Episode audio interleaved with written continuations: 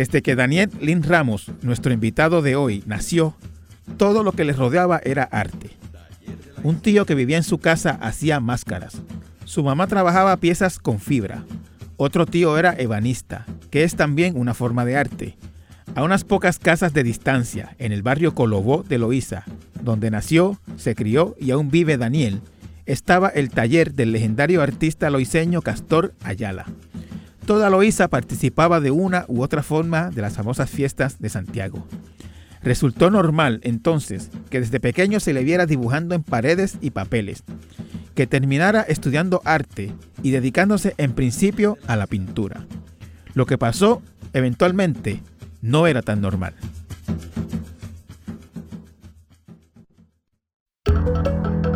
A lo largo de una carrera de más de 50 años, Daniel Lin Ramos se ha convertido en uno de los más importantes artistas puertorriqueños de la actualidad, con exhibiciones en algunas de las galerías más importantes del mundo.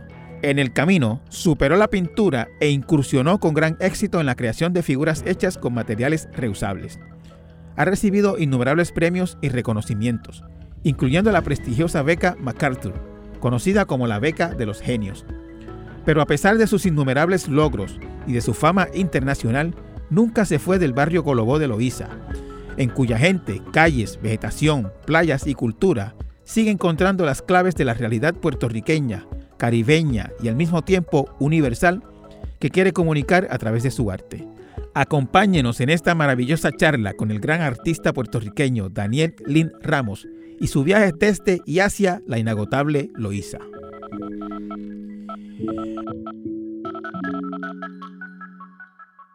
Eh, con nosotros hoy Daniel Lin Ramos. Daniel es un importantísimo artista puertorriqueño, artista plástico, eh, natural y residente hasta el día de hoy de Loíza. Eh, vamos a hablar con Daniel. Daniel, encantadísimo, un honor tenerte en, este espacio. Un placer, el honor es mío. Muchas gracias por la invitación. Claro que sí. Daniel, a mí me gusta mucho en estas entrevistas este, que la gente entienda la, ruta de, una persona, de un artista o de una figura que, se ha destacado por algo. En tu caso, pues tú, eh, desde Loíza, desde el barrio Colobo, Colobo, Colobo de Loíza, pues eh, llegaste a, digamos, las, las galerías y las, las exhibiciones y los museos más importantes del mundo y a mí me, gustaría que la gente conociera pues e, esa ruta, cómo se llega desde Colobo Loíza al MoMA, a la Whitney Bienal y a, tantos otros logros, a la, a, la, beca MacArthur y a tantos logros muy impresionantes que, has tenido. Este, entonces, pues nada, cuéntanos, Daniel, eh, ¿cómo tú recuerdas tu, tu, tu, primer contacto con el arte o, o tu idea de que tú eras artista? Bueno, mi primer contacto con el arte diría que fue en mi casa, porque mi tío, Luis, era mascarero, hacía máscaras de gigante en coco. Mi madre, además de costurera, eh, trabaja con la fibra. De hecho, yo le ayudaba a ella a buscar la Sanseveria, que es una planta, también le llaman lengua de vaca. Esa planta se aplasta, se raspa y de ahí sale una especie de, de hilo, ¿no? Entonces ella tejía, teñía y hacía diferentes artículos eh, para vender. Se los llevaba a Castor Ayala, el taller de, ese gran maestro eh, artesano. Estaba prácticamente a tres casas de la mía. Así que eh, mi, abuela, Encarnación Allende, era también costurera. Mi tío Juan, el otro, que vivía también en mi casa, era ebanista. Y mi padre también era ebanista y vendía ropa. Lo que le quiero decir con esto es que cuando yo me levantaba mi recuerdo más remoto es ver mucha actividad en la sala principal de la casa, una casa de madera ya vieja, la recuerdo, y había unas paredes de cartón. Y en esas paredes de cartón, mientras los demás estaban en sus respectivas actividades, yo me recuerdo dibujando. perdóname, actividades creativas todas. bueno, para los efectos sí, porque mi madre estaba tejiendo, haciendo este, canastitas. incluso la, ebanistería es, ah, una, pues una, actividad creativa también. Seguro. Entonces mi tía haciendo las máscaras eh, sí, sí, sí, sí. A eso me refiero, que había mucha actividad, ¿verdad? Este, y yo me veo en ese contexto, eh, dibujando unas paredes y ellos mirándome como que yo también estaba dibujando, no, no, se oponían, ¿no? Más tarde, aprendo a hacer máscara con mi tío. El primer contacto que tengo con pinceles y pigmentos es precisamente otra vez en mi casa, porque mi tío, mi tío entonces usaba eh, pintura de esmalte y luego él me llevó eh, de pequeño al taller de Castor Ayala y ahí yo empecé a ver, cerca de mi casa, las pinturas que hacía Castor, eh, unos paisajes en mazonite, también con pintura de esmalte, cuyo tema era, casi siempre había muchos flamboyanes, pero también Castor incluía garitas. Así que mi primer contacto con San Juan fue a través de esas pinturas en mi barrio. Lo que quiero plantear es que en mi barrio yo prácticamente me inicié porque tenía acceso a esas expresiones eh, artísticas. Y me decías que la abuela hacía trabajo en fibra. No, mi madre era la que trabajaba en fibra. Mi abuela era costurera. ¿Fibra a, qué te refieres? A, la planta de la Sanseveria o lengua de vaca. Esa planta abunda mucho en Puerto Rico. Y recuerdo, como dije al principio, que iba con ella a buscarlas, ¿no? Era una experiencia bien bonita porque había que ir al monte. También había otra planta, trompetilla, que ella también la utilizaba, mi madre la utilizaba, para adornar los artículos que hacía. Y ese es el primer contacto. ¿Y, qué artículos hacía? Y hacía una especie de canastitas. ¿bien? O podía eh, tomar cualquier objeto y entonces decorarlos ¿no? con, esa, con esos tejidos. esos tejidos. Eh, esos son los que recuerdo así, pero ella hacía otras cosas, por ejemplo, una especie de plantillas donde se podían poner eh, tazas, etcétera, etcétera. Y, lo, y, lo, y me dices que vendía eso, esos productos. Sí, porque entonces todos nosotros, de alguna manera u otra, teníamos que ver con el, taller de Castor Ayala, el papá de los hermanos Ayalas, del famoso grupo de bomba. Él tenía ese taller, casi tres casas de la mía, y nosotros, de alguna manera u otra, teníamos que ver con él en términos de o buscar cocos o buscar este, materiales que tienen que ver con la, con la palma, o hacer máscaras, o hacer copas, o hacer chivos en ese taller había una, un gran número de artículos derivados de la palma que había que pintarlos, barnizarlos, etc. ¿bien?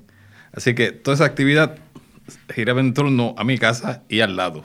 Prácticamente ese fue mi primer... O sea, yo, yo, yo estoy viendo ya desde, desde, ese inicio de tu vida, porque estás hablando de tu, del comienzo de tu vida, ni, siquiera el comienzo de tu actividad artística, sino de, de tu vida, tus primeros recuerdos, tu, nacimiento a, la conciencia.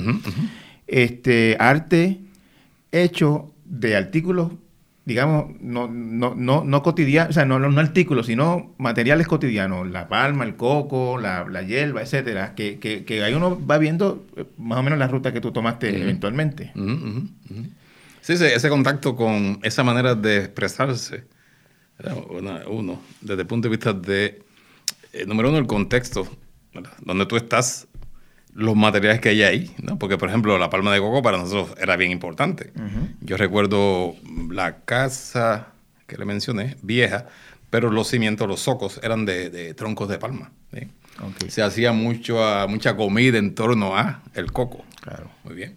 Eh, yo jugué béisbol, eh, eh, Liga Central, los cocoteros de Loíza, o sea que nos daban también identidad, ¿no? Claro, claro. O sea que para nosotros esa, esa, ese árbol, ¿verdad? De hecho, sí, creo, que así se llama el equipo todavía, ¿no? Creo que sí, sí, todavía sí, sí, sí, El equipo de doble Sí. sí, sí, Ahora es doble A, pero yo jugué en el primer equipo de Liga Central. Sí. Eh, nada, eso era bien interesante, como la materia prima de, ¿verdad? que íbamos a utilizar para crear la forma, en este caso, en ese sentido, la artesanía, ¿no? Estaba por allí. Porque había, había, un gran palmar, prácticamente lo hice estaba bajo un palmar. Claro. Y en, eh, eh, me decías que de niño te veían dibujando en una pared, después entraste en contacto con pinceles y otros materiales de, ya de, más formales de pintura en el taller de Castor Ayala. Bueno, en mi casa eh, mi tío Luis los tenía, ¿verdad? Él tenía el esmalte, él tenía los pinceles, él tenía los cocos, ¿verdad? Yo más tarde buscaba cocos para él.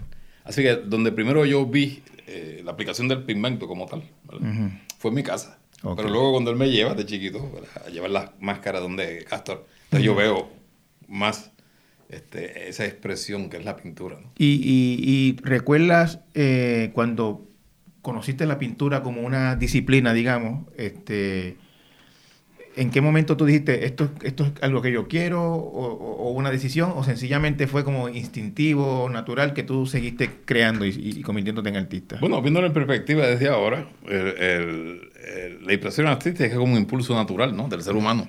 Yo prácticamente seguí. O sea, es como tú descubrir ¿verdad? un instrumento, eh, experimentar con él y seguir expresándote. Expresándote. No recuerdo la primera pintura como tal lo que sí recuerdo es que los temas tenían que ver otra vez con mi entorno. Y específicamente, empezando ya con la fiesta de en un momento dado. En un momento dado. 2017 para la gente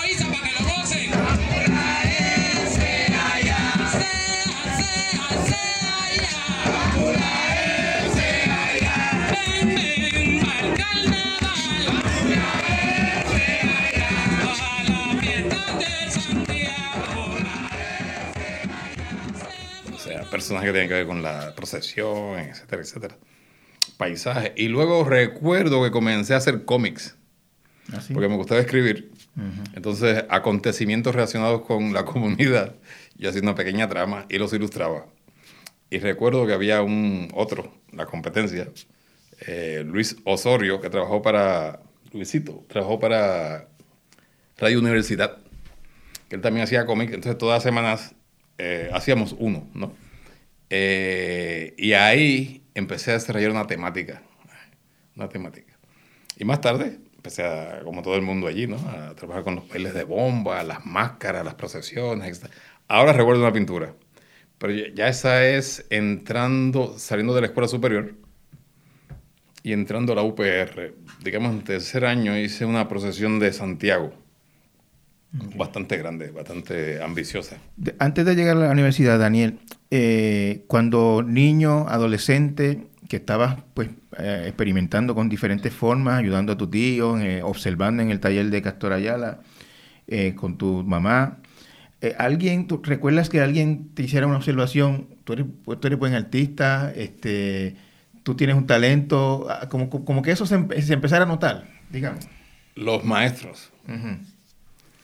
Ahora que recuerdo, había un certamen en el periódico El Imparcial, ahora recuerdo muy bien, estaba en, escuela elemental, y daban dos dólares de premio, que era un montón, y yo sometí un dibujo. Ah, sí.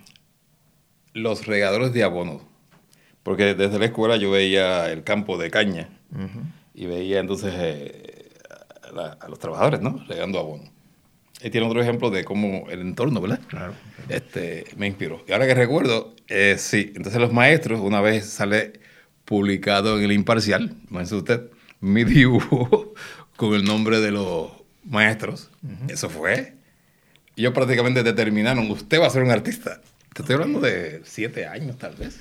Bueno, el imparcial desapareció a, finales de los a principios de los 70. Ahora imagínate tú. Sí. O sea, sí, eso, eso, sí. el dibujo existe porque después fui a la UPR y allí está todavía ah, la página con, Ah, o sea, buscaste los archivos del imparcial. Hace unos años sí, fui porque tenía ese dibujo en un taller en Loíza, en mi taller. Yo hice un taller después de madera y lo tenía pegado en la pared. Recuerdo que tuve que ir a París, Francia, porque me becaron. Y el huracán Hugo destruyó el taller. Entonces, ¿Estando tú en Francia? Sí, en el 89. Sí. Entonces eh, lamenté que ese dibujo, que era la página original, ya amarilla, hubiese desaparecido. creo que fui a la UPR a buscar si estaba y efectivamente sí, sí, pues ahí todavía sí, está allí. Pues mira, ahí tiene un ejemplo de, de cómo los maestros, maestros específicamente, prácticamente dijeron, usted va a hacer... Este. En los dos dólares te lo ganaste. Sí, un chequecito. Mi padre, me acuerdo, el que vendía ropa, tenía una tienda de ropa, lo cogió, entonces, no sé, algo grandioso. dos dólares, estamos hablando de los 60, ¿no? O algo así. Sí, pero yo diría que es más la publicidad de... Porque eh, yo recuerdo que no había televisor, en mi casa no había electricidad para esa época. ¿Así? ¿Ah, yo creo que no había electricidad. Recuerdo quinqueles. Sí, un quinqué. Sí. Entonces prácticamente el nuevo el, vocero era como la gran cosa, ¿no? Claro, claro, claro. Entonces aparece mi dibujo en el, digo el vocero, el, el imparcial, el imparcial por usted imaginar. Claro. Sí. Entonces, Daniel, llegaste a la UPR, o sea, ya cuando te toca escoger una carrera académica, pues escoges arte, ¿no? Estudiaste arte en la UPR. Bueno, yo estoy en la escuela superior, eh, yo no sabía qué iba a hacer con mi vida, de hecho... Eh, me dijeron que estaba loco, fui a enlistarme como voluntario para ir a, a Vietnam. ¿Ah, sí? Y un maestro, Como voluntario. bien loco, un maestro dice, usted está loco, Bastante loco, sí. porque él era veterano. La- en ese tiempo los muchachos le huían a Vietnam. First, a handful of advisors, then the Marines. Finally, an army of half a million. That was the Vietnam War. It was an undeclared war, a war without front lines or clear objectives. Pues yo en mi ignorancia, ¿no? Pues no sabía qué iba a hacer con mi vida. Y recuerdo, pues yo era hijo, hijo único de mi madre. Me acuerdo que me dieron una clasificación. Entiendo que había alguna, algún tipo de Sí, excepción. sí, Sí, sí, yo recuerdo porque fui a Canova en Asa. Y el maestro me dice, usted está loco, siéntese ahí. Usted es un artista, ese es otro maestro, pastor de iglesias. Usted va a coger el examen de ingreso a la UPR y usted va a estudiar arte. Y ya, muy bien. Cogí el examen, lo pasé y me voy a la UPR a estudiar arte. O sea, el maestro al que, al que, al que tú le pediste orientación para irte No, a no, Vietnam. no, no, él se enteró, no sé cómo. Se enteró. Porque yo cogía una clase con él, creo que era química, no recuerdo. Y él como que se enteró y dijo, no, no, usted está loco, siéntese ahí. ¿Qué usted está haciendo? Usted es artista, usted va a estudiar arte. Daniel, ¿has pensado, alguna vez has te has sentado a reflexionar sobre el significado de ese momento? Pues seguro. Porque, Porque si- después si te vas a Vietnam, tú hubieras tenido otra vida. muchos amigos, recuerdo que amigos eh, entonces fueron a Vietnam y cuando regresaron, o no regresaron, o sea, vinieron desquiciados. Claro, claro. Entonces me dio con leer mucho sobre Vietnam. Y cuanto testimonio aparecía, lo leía. Entonces ahí entré en cuenta. Y me eh, vivía como, qué sé yo, lo que pudo haber sido, ¿no? Claro. Sí. no. Y esa persona, ese maestro, me, me, me dijiste el nombre del maestro. Eh, manso de apellido. Manso, sí. que era pastor, me dijiste. Creo que era pastor de iglesia, sí. Pues ya... Ah, ¿Volviste a tener contacto con él? no, me hubiese gustado eh, encontrarlo, ¿no? Porque la fa- familia como que se mudó, se mudó de Loíza. Sí. Y, y entonces en la- en la- llegaste a la UPR a estudiar arte. Llegué a la UPR a estudiar arte, sí. En, en ese tiempo, eh, Daniel, eh, ¿cómo, cómo te fue en la UPR? Cuéntame, ¿esa experiencia fue buena? ¿To- ¿Hubo algún tipo, tipo de ajuste que hubiera que hacer? Tú, tú, ya, tú ya venías con una trayectoria a tu manera artística. En la universidad me imagino que te encontrarías con unas formas y unos, y unos esquemas, etcétera. Cuéntame de ese proceso. Bueno, ¿verdad? Como todo joven, yo tenía una idea de lo que era arte, ¿no? Para mí, arte era, pues, pintor figurativo. ¿verdad? Que todo el mundo te dijera, ah, tú sabes pintar. Ah, tú sabes dibujar la figura humana. No, eso, eso era lo que yo pensaba. Imagínate. Y tuve la suerte que me encuentro con un profesor, Félix Bonilla Norat. Y eh, lo primero que nos dijo, que a mí me impresionó mucho, fue, ah, se van a dedicar al sacerdocio de la pintura, porque era, era una clase de pintura. Y yo dije, diablo, sacerdocio, pero eso tiene que ver con curas y cosas. Y no entendía. Y lo que él quería decir, y eso obviamente lo entendí tiempo después, era que si te vas a dedicar a esto, esto es un sacerdocio, Claro. 100%. Es una, es una, Eh, una actividad, en- una vocación. Sí, sí, una entrega total. Pero poco a poco eh, lo fui entendiendo. Para mí ese profesor fue sumamente importante porque prácticamente fue una especie de atajo. ¿Me explico? Félix Bonilla Norat eh, tenía, en ese momento, estaba escribiendo un libro titulado Las 20 situaciones de, pictóricas. Y era una especie de eh, recuento de lo que había sido en la historia de- del arte, ¿no? Las situaciones a la cual se enfrentaba un artista. Yo dije que para mí eso fue fundamental porque no tuve que encontrarlo por accidente, sino que él prácticamente nos expuso Ajá. a esas situaciones y ahí de entrada uno se iba acomodando. Pero sobre todo la primera asignación, me acuerdo, la primera asignación que nos da es la búsqueda de la huella personal. Y yo dije, adiós, pero yo vengo aquí a estudiar pintura y me dan esta asignación y acepto el reto. Y ya desde ahí yo diría que empecé a desarrollar una especie de inventiva y empecé a, a ver la expresión artística como que no era solamente una cosa, sino que era un montón. Podía, el arte podía hacer muchas cosas. Muy bien. Me acuerdo que la, la asignación la resolví eh, otra vez con la experiencia personal. Ah, pues bien. Bueno, se trata de huella personal, ¿no? Eh, entonces cogí mis manos, me acuerdo. Y empecé a ver unos. Sí, huellas. Ajá, Y bueno, pero lo hice con entusiasmo, ¿no? claro. Y recuerdo que cuando todo el mundo trae la asignación, él ve, mi- eran tres páginas, y las cogió y las pegó en la pared. Yo no estaba seguro de lo que, bueno, yo vuelvo y repito, la idea que yo tenía de pintura era que... Va- va- va- da- da- Déjame decirlo de, esta- de esta manera, Daniel. Déjame plantearte esta pregunta a ver si, si, si es el caso. ¿Tú tenías, digamos, alguna duda o inseguridad de si Loisa, Huelle, Coco, eso era, eso era algo valioso como arte en ese momento? Yo lo que quería era hablar de algo conocido dentro de la eh, asignación. O sea, partir de algo. Pero entonces, huella, pensé en mis manos. No, no, era bien experimental. Yo vuelvo y repito, me sorprendió cuando él toma mis dibujos y los, mi pintura y la pone en la pared. Y lo uso de ejemplo. Y me dijo una frase, el ancestro te persigue. El ancestro te persigue. Y yo, el ancestro, voy a buscar la palabra, el ancestro. Y yo diría que desde ese momento brego con lo ancestral. Claro. O sea, fue bien importante ese encuentro con Y, y- y Félix bien Bonilla. importante lo que, lo que tú dices de la- del atajo, que El lo que te hubiese tomado quizá muchos años o la vida descubrir el Sí, señor. desde el primer Sí, momento. señor. De hecho, Félix Bonilla Norat, esto tiene que ver con lo que estoy diciendo ahora, nos presenta en una situación el objeto encontrado. El arte povera. Crear arte, ¿verdad? Con este, materiales que supuestamente no eh, fueron hechos para expresarte. Entonces, el arte povera en los 60 estaba tomando fuerza, auge. Y él en los 70, yo entro a la universidad, no recuerdo si fue en 70 o 71, y ya Bonilla nos estaba exponiendo, Félix Bonilla Norat, a un movimiento artístico que mucha gente no entendía. Pero él, con su visión, su conocimiento, nos exponía a eso. Eso, Claro. eso es un ejemplo que te doy de un atajo. Exacto. De hecho, en ese momento en Puerto Rico, tú hablabas de arte povera dentro de los circuitos del arte. No lo Y- conocía. Y mucha gente no conocía sobre eso. Y Bonilla nos exponía a eso. Ese- ese- eso es uno de tantos ejemplos Ujú. que te puedo dar en términos de ese atajo, ¿no? Y el otro bien importante que tengo que mencionar es, son sus clases de teoría del color, donde yo literalmente profundicé lo más que pude en el color. Y hasta el momento, en cualquier eh, expresión, el color como elemento es fundamental.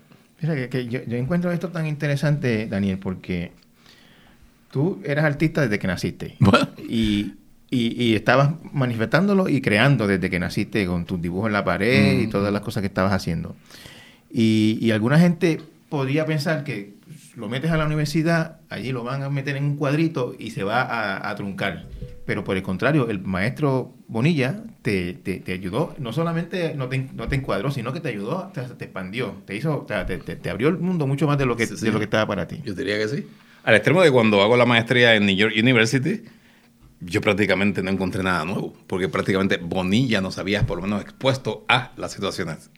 Eso fue fascinante, digo, esa, esa experiencia con Bonilla. De hecho, cogí cuanta clase él eh, daba, y después iba a su casa, una vez retirado, a llevarle mis cosas, ¿no? A ese nivel, ¿sabes? Y, y- y se- y te, te recibía de buena... Sí, no, era un gran profesor, un gran profesor. Y lo bueno de Bonilla era que él no tenía una fórmula, él no quería que lo siguieran a él, él quería que la mayéutica esta socrática, que tú te encontraras. Entonces, él creaba unas situaciones, Ah, entiendo. uno crea unas situaciones para que tú te encuentres. claro. De hecho, más tarde, cuando daba clase en la Bueno, no, universidad, perdóname, Daniel, lo primero, es, cuando tú me cuentas que esa primera asignación era la huella personal, huella personal. pues de dónde parte todo y, ¿sabes? Es mar- maravilloso, ¿verdad? Sí, sí, O sea, sí, sabios, sinceramente. No, no, no, eh, esa es la palabra. Y, y- y quien lo conoció está de acuerdo. Este, tú buscas la historia del arte, tú vas a las cuevas, ¿no? Altamira, las cosas. Claro, Y tuvo esa intención del ser humano en proyectarse claro. en el tiempo, la huella personal, ¿no? Dejar un testimonio, etc. Por Y ya él empieza con eso. Pero eso no fue arbitrario, es que él tenía eso ya. Ujú. la ha estructurado como eh, en su pedagogía. Posiblemente, igual, claro, su pedagogía era esa y posiblemente por la, eh, quizás la educación que él había recibido o Mm. no recibido. Quizás él decía, lo que a mí me faltó fue esto y esto es lo que yo tengo que dar. O quizás esto fue lo que yo recibí y lo voy a dar para Un adelante. gran educador, gran educador. De hecho, escribía para el San Juan Star, ¿recuerdas? Crítica. Sí, sí. Y era un crítico de primera. Entonces su crítica era amigable, pero te decía las cosas. ¿Entiendes? Sí. Hay diferentes estilos de crítica, ¿no? Daniel, ya, ya en la universidad, estabas, ¿cuándo empezaste a expo- a exponer? ¿Cuándo empezaste a...? Había unos certámenes de arte, arte joven, me acuerdo, y empecé a participar en esos certámenes y a ganar premios. Arte joven. De hecho, el Nuevo Día publicó una de esas pinturas, que de hecho se quemaron como 21, porque donde Félix Boniano era- tenía su taller, lo que llamaban Play- Peyton Place. Ajá, en la, en la UPR. En la UPR eso se quemó y ahí yo tenía como 22, pin- 21, 22 pinturas que iba a exponer y se quemaron. Este, pero lo que recuerdo es que yo empecé a participar en certámenes de arte. Sí. Y a ganar premios aquí y allá, a participar en exposiciones colectivas de estudiantes, etc. Daniel, y según iba teniendo éxito, teniendo, ganando premios. O sea, vamos a verlo de esta manera. Los artistas son, suelen ser inseguros. Pues seguro. Este, eh, eh, eh, hacen su obra, escriben su novela, lo que Seguro, sea, seguro. y dicen, ay, qué porquería esto, yo no sé esto le va a gustar a nadie, qué sé yo, debí. O sea, Mm. no logré, porque es- lo que pasa es que esto es bien complicado en la, en la mente de los artistas, que lo que tienen en la, en la cabeza no lo, no lo logran este proyectar en su obra o lo que sea. Siempre se, siempre se quedan como insatisfechos, pero no lograron lo que tenían en la cabeza. E- En tu caso, Daniel, este, era- ¿cuán inseguro era? Bueno, eh, yo en, O- ese, o no en ese- eh, no, no, en esa etapa yo me consideraba que estaba aprendiendo y me gustaba exper- experimentar mucho. Y consciente de que en, la experimentación uno eh, triunfa o fracasa, yo simplemente seguía. Ok, Y de hecho sigo en esa onda, ¿no? claro, claro. Eh, para seguir evolucionando, ¿no? No quedarme, eh, digo, una, en una estructura, una línea, ¿no? Pues yo lo veía así, como el juego serio, ¿eh? El juego serio donde uno eh, se arriesga, acierta, no acierta, aprende y continúa. Así, así, así lo vi yo y lo sigo viendo. ¿eh? Este, eh, eh, y a nivel internacional, cuando empezaste a, cu- cuándo- cómo, cómo se dio ese, ese, cómo fue que empezaste a, a ganar fama a nivel fuera de Puerto Rico? Eso es bien interesante. Yo aquí participé mucho eh, en certámenes otra vez y ganaba, etcétera. Y me gustaba que en Puerto Rico, ¿verdad? Conocieran mi cosa, en el circuito. Ujú. Sí, eso, eso me, me- me motivaba muchísimo. ¿no? En esa época pintaba mucho. Eh, siguiendo tu pregunta, luego el instrumento de la pintura, o sea, la pintura como un instrumento empezó a, a ver- yo empecé a verlo limitado en relación a lo que yo quería decir. Y empecé entonces a recurrir a esos recuerdos que tienen que ver con el entorno. O sea, perdón, en algún momento te, con la pintura te sentiste limitado, me dice. Sí, porque yo quería que mi expresión de alguna manera tuviese que ver con la historia de mi vida. ¿Está bien?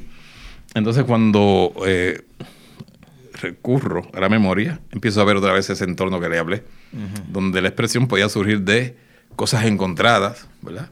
De materiales de- del entorno, ¿no? La palma, ¿no? Este, actividades como lo culinario, ¿verdad? El fogón, qué sé yo, todo eso. Y bueno, lo que voy a hacer es que voy a incorporar esas experiencias, esos materiales, esas técnicas, ¿no? Eh, en lo que voy a hacer. Entonces, ahí veo que la pintura, ¿verdad? Eh, en ese proyecto que me propuse, la encontré un poco limitada. Entonces empecé a considerar la pintura como un objeto. Es decir, pues yo no quería desprenderme de la pintura porque me apasionaba, ¿no?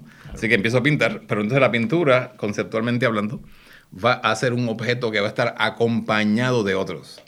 Esa es la transición que hago. Paulatinamente, Más eso no fue... ¿En qué tiempo tú empezaste a, así a trabajar? Yo te diría que ya en la década de los 90, Así. porque recuerdo una exposición bien controversial, ocho artistas negros, que eh, se efectuó en el Museo del Arsenal de la Marina. Y ahí yo recuerdo... Puertorriqueño. Ocho artistas negros Sí, sí, puertorriqueños. puertorriqueños, sí. Eso está bien documentado porque se escribió mucho en el Nuevo Día. La- la- Lo que generó la exposición Ok. a partir del, del tema. Este, y recuerdo que ahí expuse pintura con objetos y también un ensamblaje ya con objetos. ¿eh? Entonces, ahí ya estaba entrando en lo que prácticamente estoy haciendo ahora. Eso fue en la década de los 90. Creo que la exposición fue en 96, pero ya eh, a principios de los 90 ya yo estaba eh, experimentando eh, con eso. Bien. Entonces, recuerdo, no sé cómo, es que hay un, hay un tramo ahí cuando me invitan a una residencia en New Orleans, de una, una residencia de Joan Mitchell, se titula, eh, es el nombre de la residencia, pero me invita también African Out. Entonces, entre las dos entidades, me invitan a que yo haga esa residencia en New Orleans. Sí. Simultáneamente, en de 2000, 2017. No fue un, sí, porque en el 19 fue la Bienal de Arte de, de Nueva York. La visibilidad internacional obviamente me la da la Bienal del Whitney en Nueva York, porque cuando promueven en New York Times eh, la exposición, la obra que aparece a página completa es la mía, y te podrás imaginar lo que significa eso para un artista, porque Nueva York es Nueva York. It's the largest and brashest piece in the 2019 version of the Whitney Biennial. Widely considered the country's premier survey of contemporary American art. Works by 75 artists in a wide variety of media and formats. On the wall in photographs by John Edmonds and Curran Hadelberg.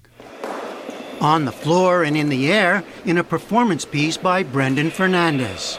There are finely crafted sculptures by Diane Simpson and Daniel Lind Ramos, whose assemblage of tools, branches, natural, and salvage materials becomes a kind of shrine to the suffering from the 2017 hurricane in his native Puerto Rico. Y a partir de ahí han pasado un montón de cosas. Pero lo que quiero establecer es que antes de eso, yo estaba recibiendo, ah, recibí unos premios, un premio importante de American Arts, creo que era yo sé que yo había recibido, no tengo la, varios eh, premios, parece que esa visibilidad... a partir de la década de los 90, o sea, lo que yo estoy entendiendo es que cuando tú empiezas a experimentar con objetos, es que sube de nivel a nivel de, prestigio, digamos.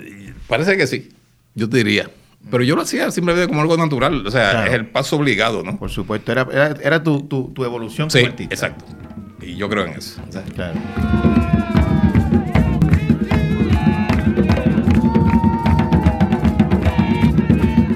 Nuestro regreso, el huracán María, el COVID, la prestigiosa beca MacArthur y su impacto en la obra de Daniel Lind Ramos.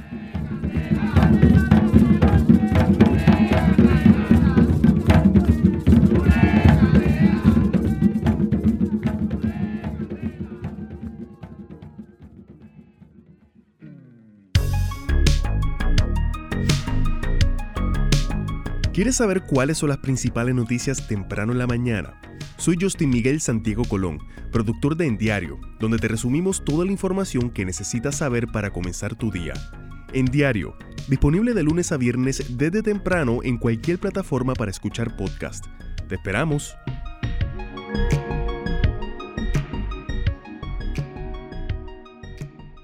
Sí, este, Daniel, eh, tú, tú este, hay, un tema que no quiero dejar eh, eh, de lado. Eh, eres un artista negro de Loíza, trabajando con, con, con entornos loiseños, que son, pues, este grupos como mal, imaginados, los negros, ¿sabes? Todo el mundo sabe el racismo en Puerto Rico y fuera de Puerto Rico. y, y Loíza es un pueblo que, que, que, en el resto de Puerto Rico mucha gente lo ve como, como distinto, qué sé yo, vamos a decirlo claro, lo menosprecia, el racismo, etcétera. El que tú trabajaras desde Loíza y con material o con, o con una visión del mundo de Loíza, en algún momento, en algún momento sentiste como digamos este algún desdén o algo hacia eso. Pues seguro, eso, como bien dices, es una historia universal, ¿no? Eh, permítame un paréntesis, es que ahora recuerdo que yo expuse uno de esos ensamblajes y, me voy a dirigir a tu pregunta en el Museo del Arsenal y vino un curador de Brasil y se volvió loco con la pieza. Ok. Y entonces me invitó a una bienal en Brasil, pero sabes que Brasil eh, políticamente a veces está bien, como todo. Y, en ese momento había un... Eh, ¿De qué tiempo estás hablando? ¿Los 90? bueno, Brasil siempre ha sido... Eh, sí, yo sé que se pospuso la Bienal por cuestiones de disturbios y cosas. Eh, sí, debe- Pero ese debe- curador- Debe, debe haber sido los de, los de color de melo. que son como en el 92, 93, 94, por ahí. Sí, es que no recuerdo porque eso fue de...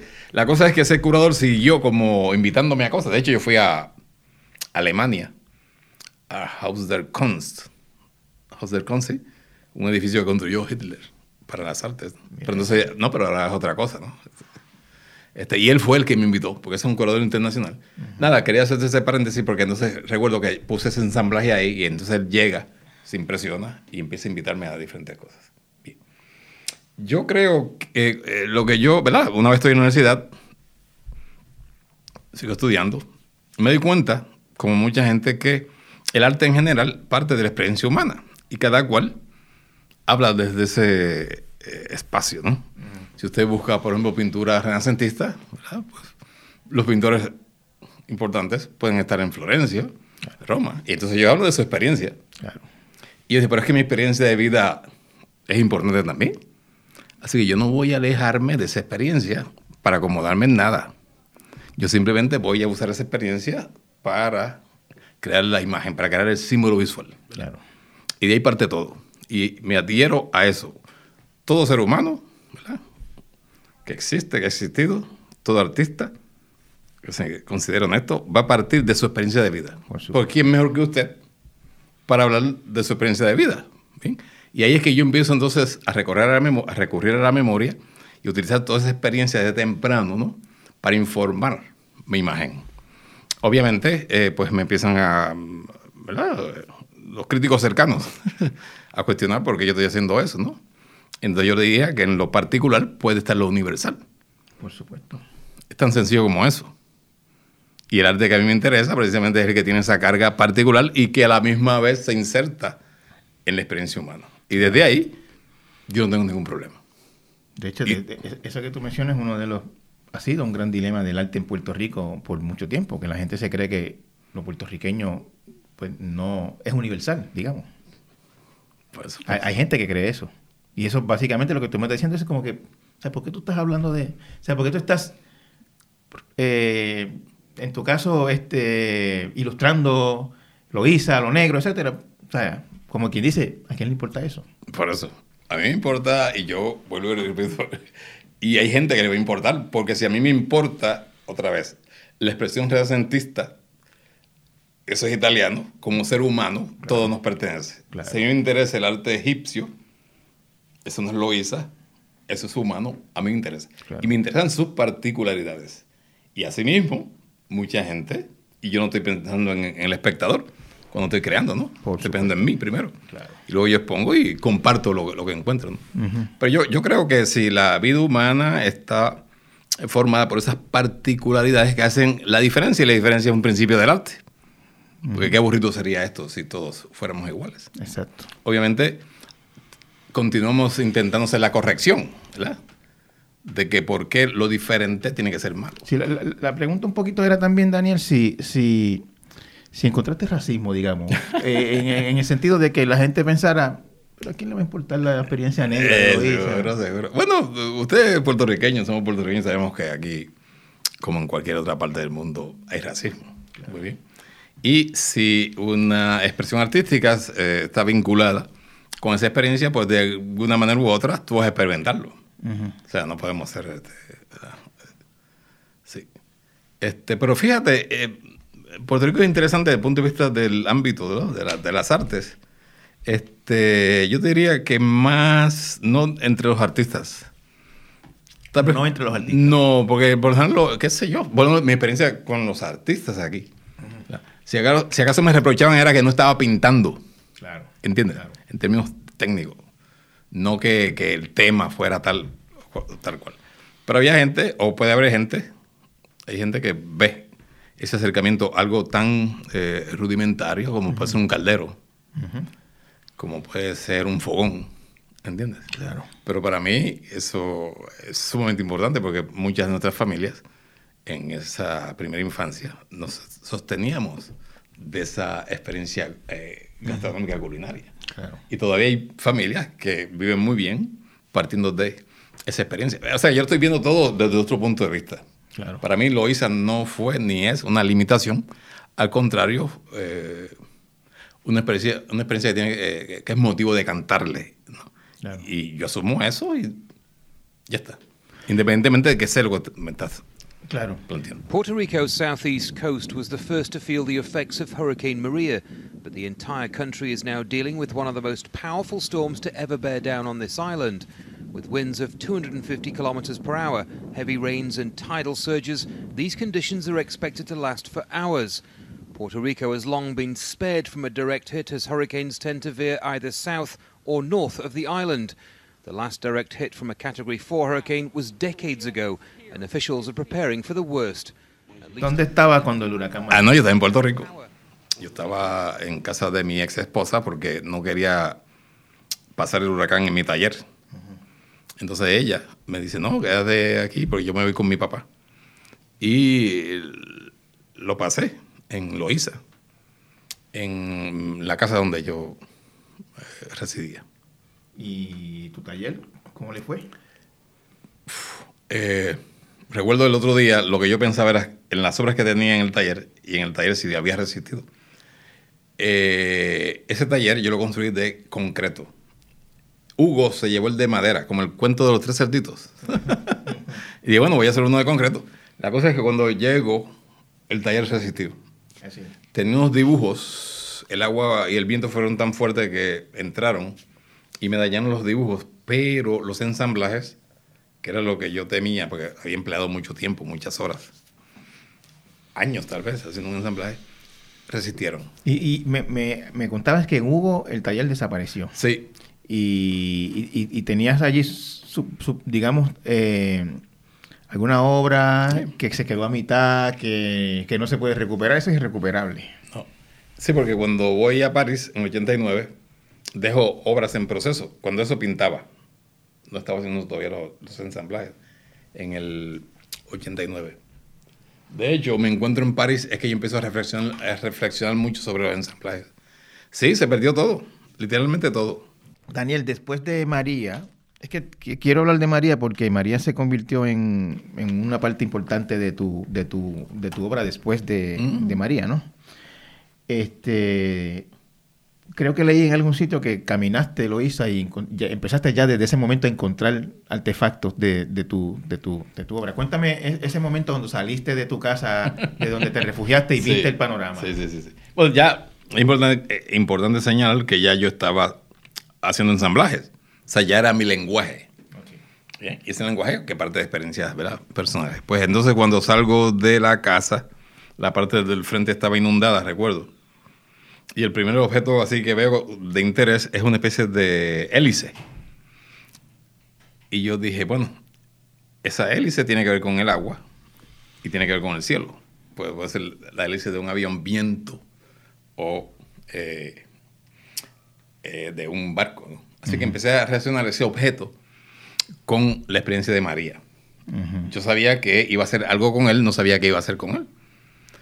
Y asimismo fui eh, recolectando objetos que tienen que ver con los efectos de María. Y los metí en el taller y fuera del taller, etc. Así, ese es mi procedimiento, ¿no? El objeto me atrae. Otra vez, Felipe Nora, el objeto encontrado, ¿Quién encuentra a quién? Y, empecé a recolectar un montón de objetos. Cables, todo lo que conocemos que tiene que ver con el desastre de una tormenta. Había, cosas, o sea, en, en las calles durante María había cosas inimaginables. yo, recuerdo, por ejemplo, que frente a mi casa mm. se parqueó, digo yo, un árbol completo con todas sus ramas que nadie sabía de dónde había salido, no era de ningún vecino ni nada. Llegó allí como lo trajo el viento y lo parqueó frente a la entrada de mi casa. En esa dirección. Irma cogió un palo de un árbol de quenepa al lado de mi taller y me lo puso encima del taller. Completo. María lo levantó y lo quitó del taller. Yo cogí una rama de ese árbol y la guardé. De hecho, está en una pieza que se titula María Wabansek, parte de esa experiencia. Lo que te quiero decir es que ya, como yo tenía, ¿verdad? El sistema, tenía el medio, pues era cuestión de dejar que la experiencia fluyera, ¿no? Para convertirla en símbolo visual, que es lo que hace, por ejemplo, un artista visual. Y así, poco a poco, entonces empecé a pensar en el término, en el nombre de María que hasta ese momento María, la Madre de Cristo, el amor, la protección. Entonces yo me preguntaba, rayos, ¿a quién se le ocurre ponerle el nombre a una fuerza tan destructiva de la naturaleza como María? Entonces empecé a jugar con eso, ¿no? En términos conceptuales. Y los objetos entonces me daban dirección. El, la primera María que diseño se llama Baño de María, que fue la primera pieza que empecé y la última que acabé. Esa estuvo en, el, en Whitney, ¿verdad? No, No, la no. segunda María es la del Whitney. Ah, ok. sí. Sí, la- la ah, María María. María María. María María María, que ahí están los dos, eh, las dos Marías. Cierto es. Pero la primera es Baño de María, pues yo estaba mm, preguntándome sobre las consecuencias de tanto huracán. No sé si recuerdas que en la pantalla de televisión no solamente estaba María aquí, sino que habían varios. Una Sí. cosa increíble. Sí, sí. O sea, había uno por acá, uno por Bueno, ese abajo. fue el mismo año de Harvey en Houston. Este, sí, sí, fue, fue, fue un año bastante activo. Sí, se veía. Entonces yo dije, bueno, la- empecé a leer, a investigar, y me encuentro con baño de María. Baño de María se usa pa- para cocinar, donde hay dos recipientes que tienen que ver con agua caliente. Y sabemos que el agua caliente es alimento de los huracanes. Y sabemos que el calentamiento global contribuye a huracanes poderosos. Todo ese eh, entramado está funcionando en mi cabeza, ¿no? Y ya yo veía en los objetos, ¿verdad? Cómo eh, eh, eh, ponerlos, ¿no? Pero esa pieza bien ambiciosa, de hecho está ahora en el MoMA, PS1, eh, me tomó un montón de años, al término de que hace como un año fue que la acabé. Sí, porque la expuse en un museo en Sarasota. Nada, lo que te quiero decir es que María, y todavía me sigue dando ideas, ¿no? Porque es una experiencia tan, wow, terrible, ¿no?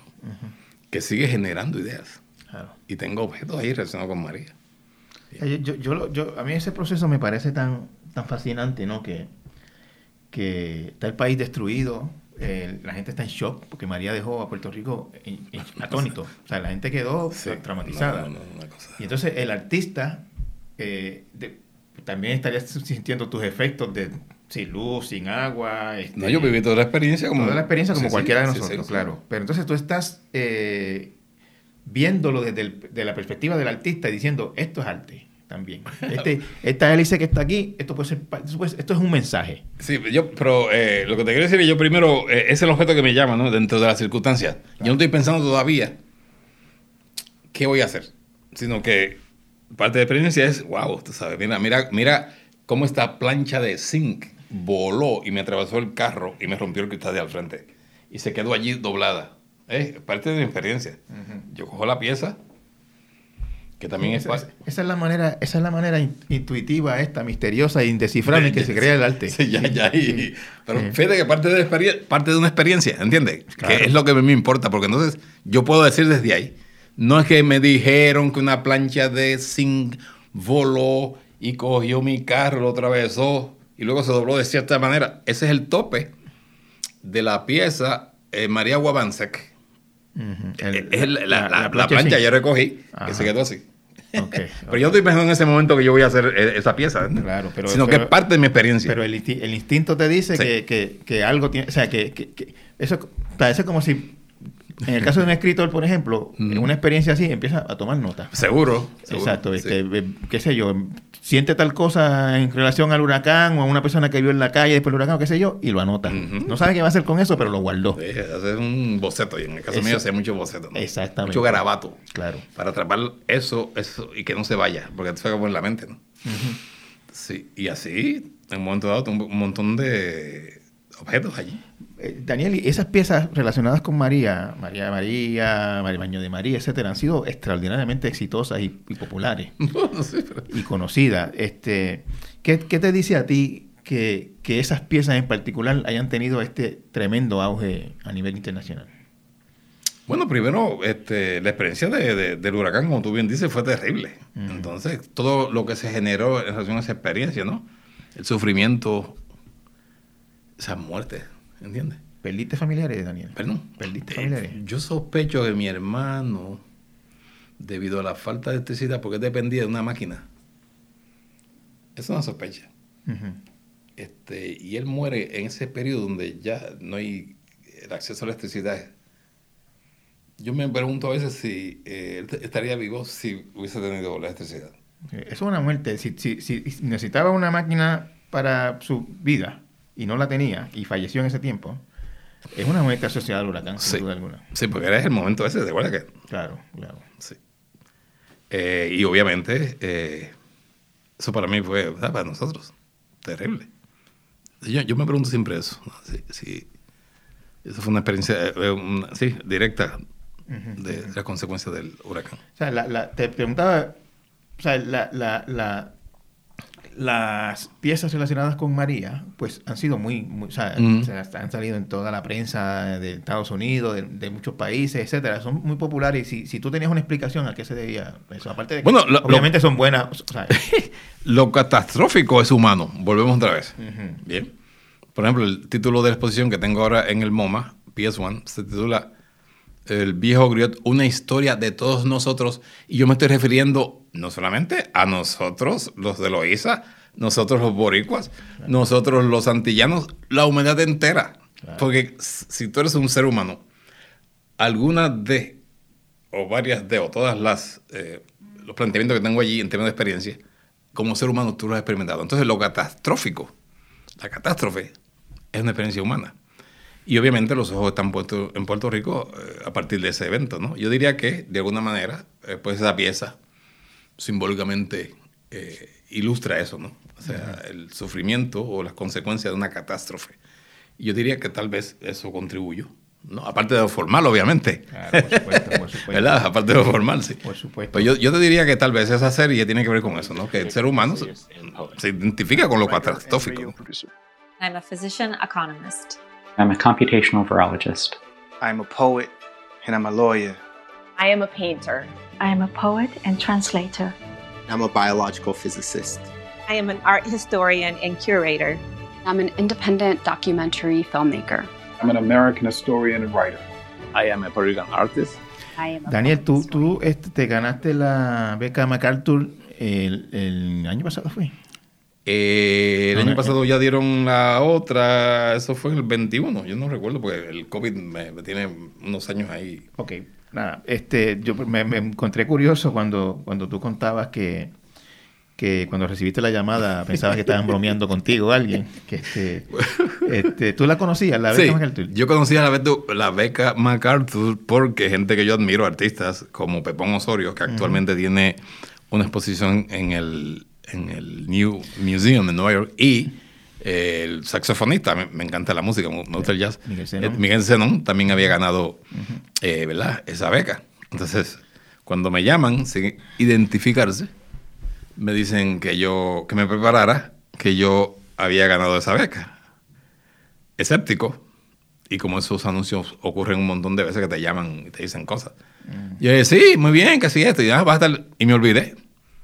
Porque pensé que era una broma, sinceramente, ¿no? ¿Te llamó alguien eh, americano, digamos, Sí, en inglés? sí, sí, sí, pero eso no es garantía, ¿entiendes? Claro, claro. Y yo, pero porque sin identificar, Cuando, sin nada. cuando hacen los fraudes lo hacen muy bien. Exactamente. Sí.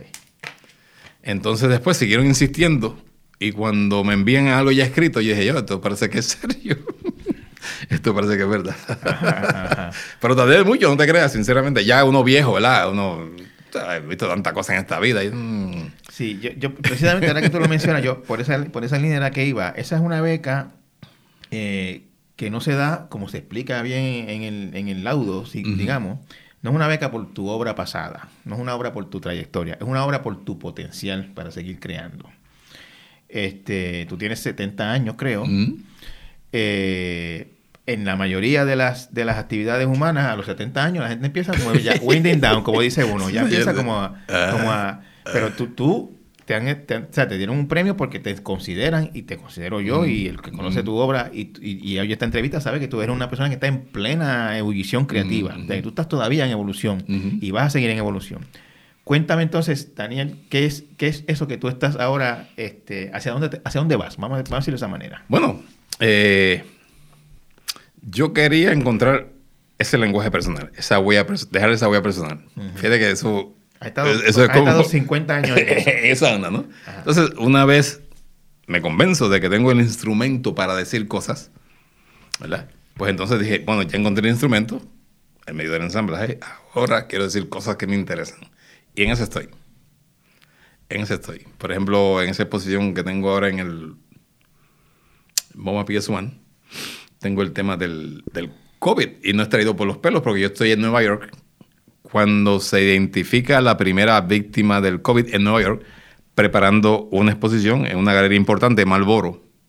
Después de tanto esfuerzo, abre la exposición, tuve suerte, que no tuvieron otros, y dura tres días, porque a los tres días...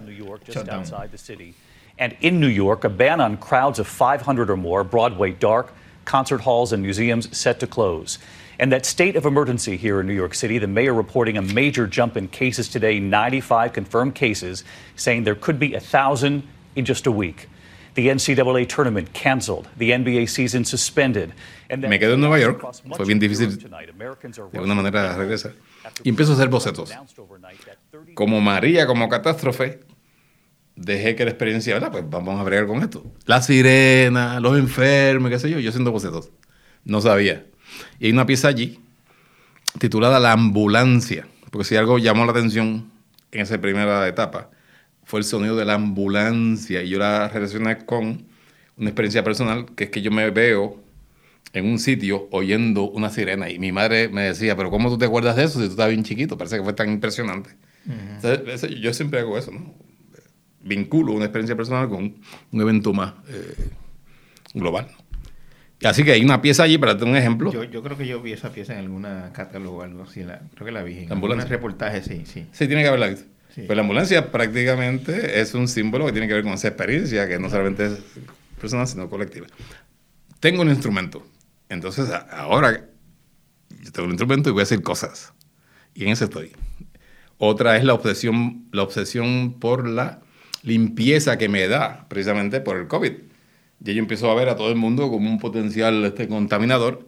Compro un montón de Clorox, no sé fue, cuál fue el caso suyo. Y yo entraba al apartamento en Nueva York y eso era tirando al, el Clorox, literalmente. Así andábamos todos, sí, sí. Entonces, poniéndose, poniéndose plástico en los zapatos y cosas así. Esa es la obsesión. Sí. Y una de las piezas se llama eh, Alegoría de una obsesión. Y esa, esa experiencia.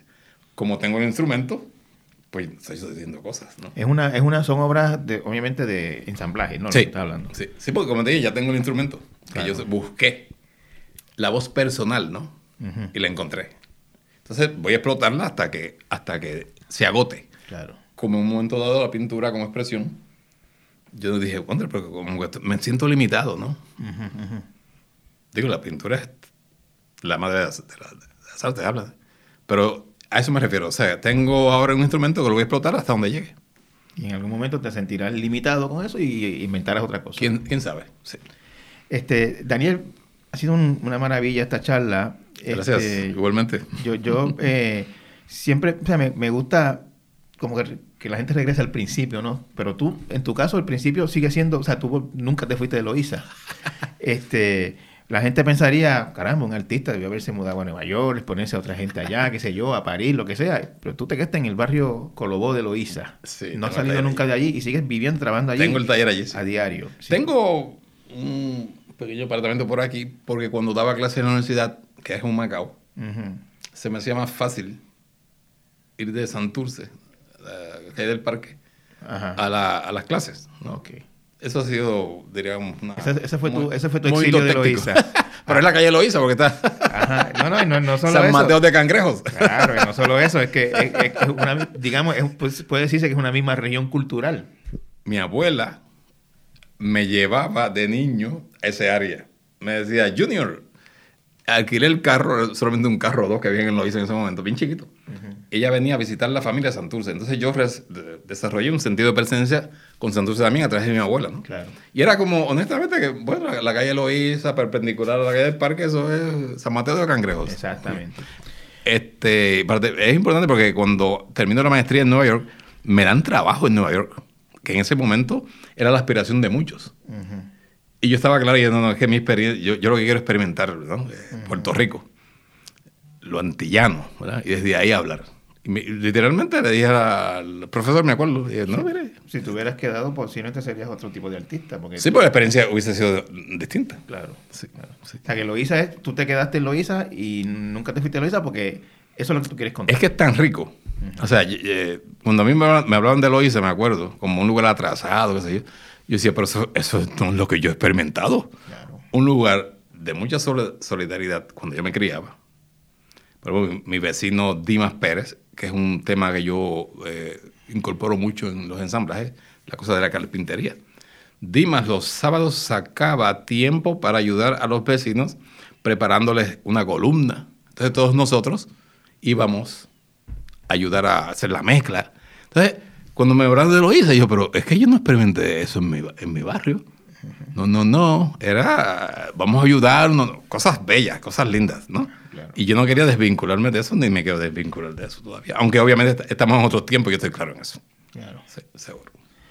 Daniel, muchísimas gracias, mucho éxito en tu carrera. Eh, todos estamos muy orgullosos de tus logros y, adelante. Muchas gracias por haber venido. Muchas gracias a usted por haberme invitado a tan prestigioso programa, ¿no? Gracias a ti.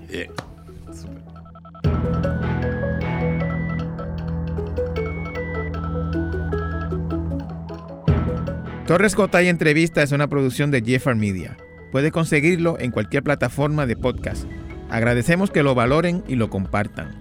Justin Miguel Santiago estuvo a cargo del diseño de sonido. Producción por Abisael Flores. Producción ejecutiva Celimar Colón. Música original por Rigoberto Alvarado. Denis Rivera Pichardo es nuestro editor audiovisual. Rafael Lama Bonilla es el director general de Jeffar Media. Los esperamos la próxima semana en un nuevo episodio. Hasta entonces.